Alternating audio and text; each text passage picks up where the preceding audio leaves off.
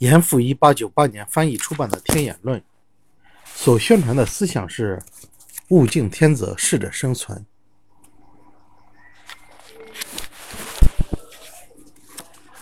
二对国家出路的早期探索。太平天国农民运动爆发的标志是金田起义。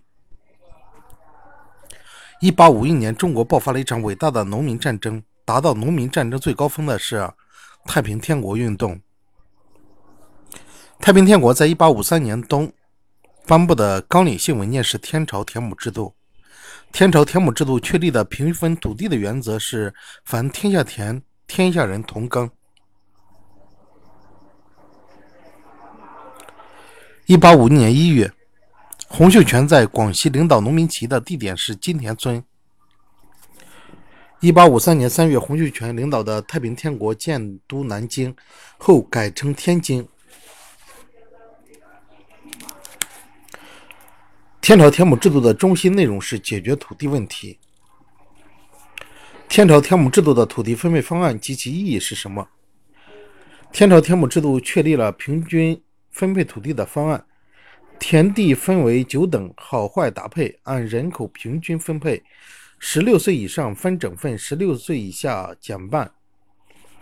天朝田亩制度是一个以解决农民土地问题为中心的比较完整的社会改革方案，代表了农民要求平均分配土地的强烈愿望，反映了农民反对封建土地所有制的普遍要求。太平天国后期，由洪仁玕提出的带有鲜明资本主义色彩的改革和建设方案是“资政新篇”。标志太平天国由盛转衰转折的事件是天津事变。资政新篇的致命弱点是通篇未涉及农民土地问题、农民问题和土地问题。天津事变以后，洪秀全为挽救太平天国而提拔的年轻将领主要有陈玉成和李秀成。试述资政新篇的性质和主要内容。资政新篇的主要内容是政治方面主张尽朋党之弊，加强中央集权，制定法律制度，设案柜，用以监督官员，改革弊政；经济方面主张发展近代工矿、交通、邮政。金融等事业，吸取外国的科学技术，奖励科技发明和机器制造，提出准富者请人雇工及提倡资本主义的雇佣制、雇佣劳动制。思想文化方面，提出设新闻官、新闻馆，主张割除缠足、逆婴等社会陋习，提倡兴办学校、医院和社会福利事业。在外交方面，主张同世界各国交往通商，强调允许外国人为天国献策，但不得毁谤国法。资政新篇是一个带有鲜明的资本主义色彩的改革与建设方案，但未涉及农民问题和土地问题。中国近代史上第一个具有资本主义色彩的改革和建设方案是资政新篇。一八六一年，清政府公然宣布借师助剿，中外反农势力勾结在一起镇压太平天国。太平天国失败的根本原因是缺乏先进阶级的领导。对洋务派兴办洋务事业的指导思想，最先做出比较完整表述的是冯桂芬。对洋务派兴办洋务事业的指导思想。最先做出完整完整表述的是冯桂芬。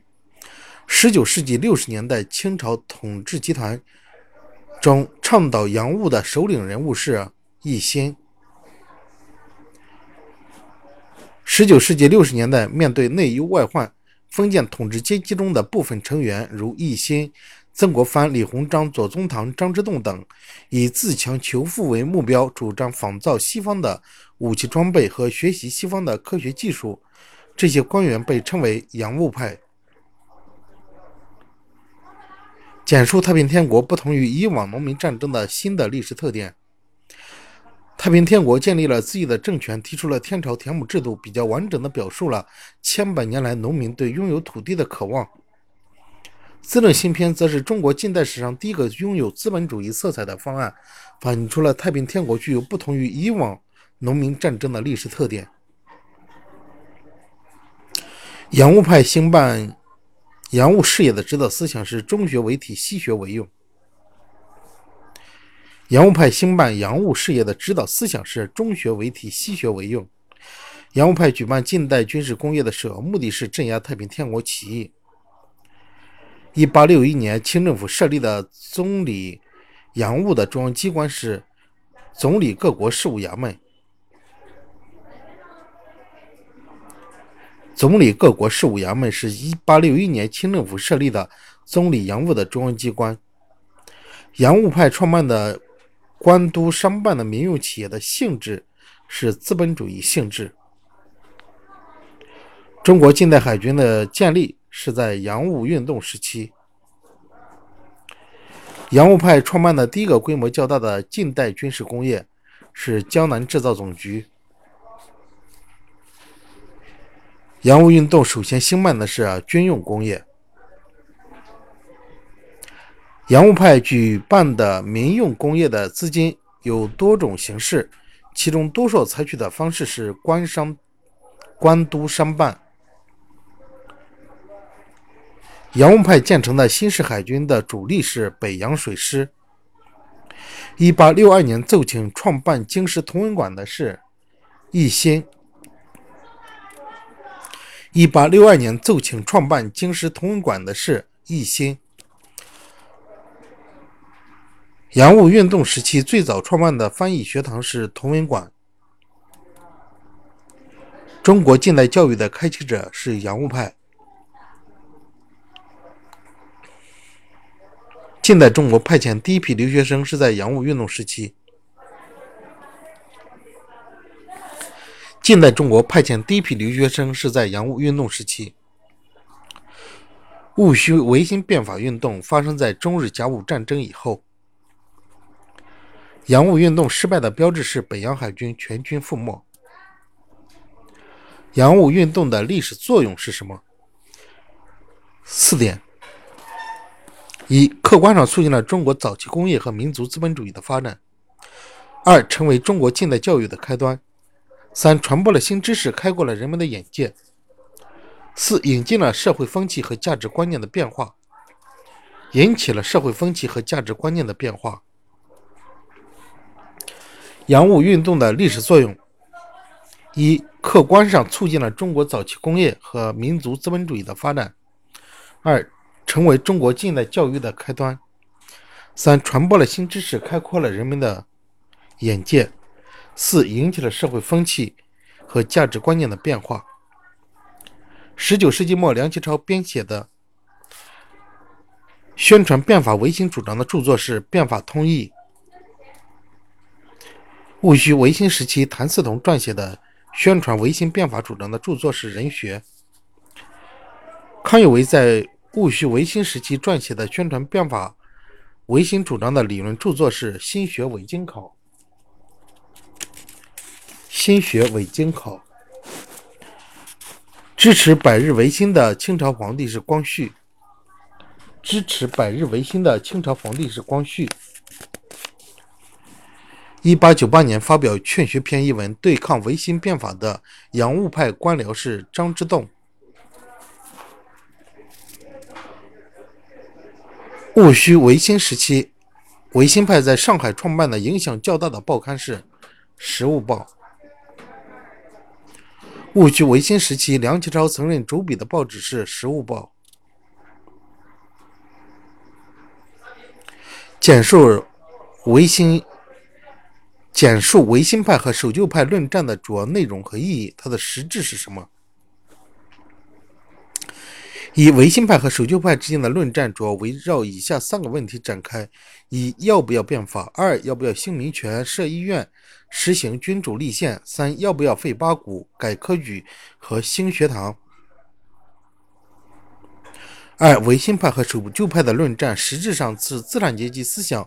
和封建主义思想在中国的第一次正面交锋，这场论战为维新变法运动做了思想和舆论的准备。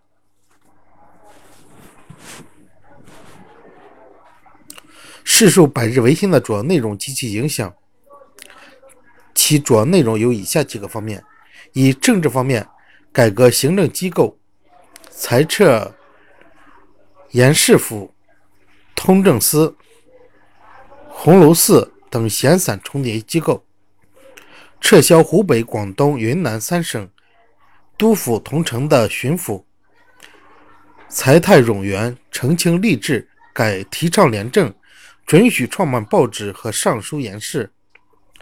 经济方面，设立农工商总局和铁路矿务总局，保护奖励农工商业、农工商业和交通采矿业，提倡开办实业，奖励发明创造，设立农会，注重发展农业，提倡西法垦殖，改革财政，编制国家预算等。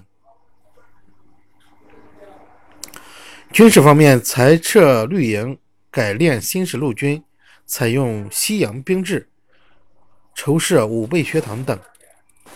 文教方面，改革科举制度，废八股，改试策论，广设中小学堂，创办京师大学堂，提倡西学，设艺书局，选派学生出国留学等。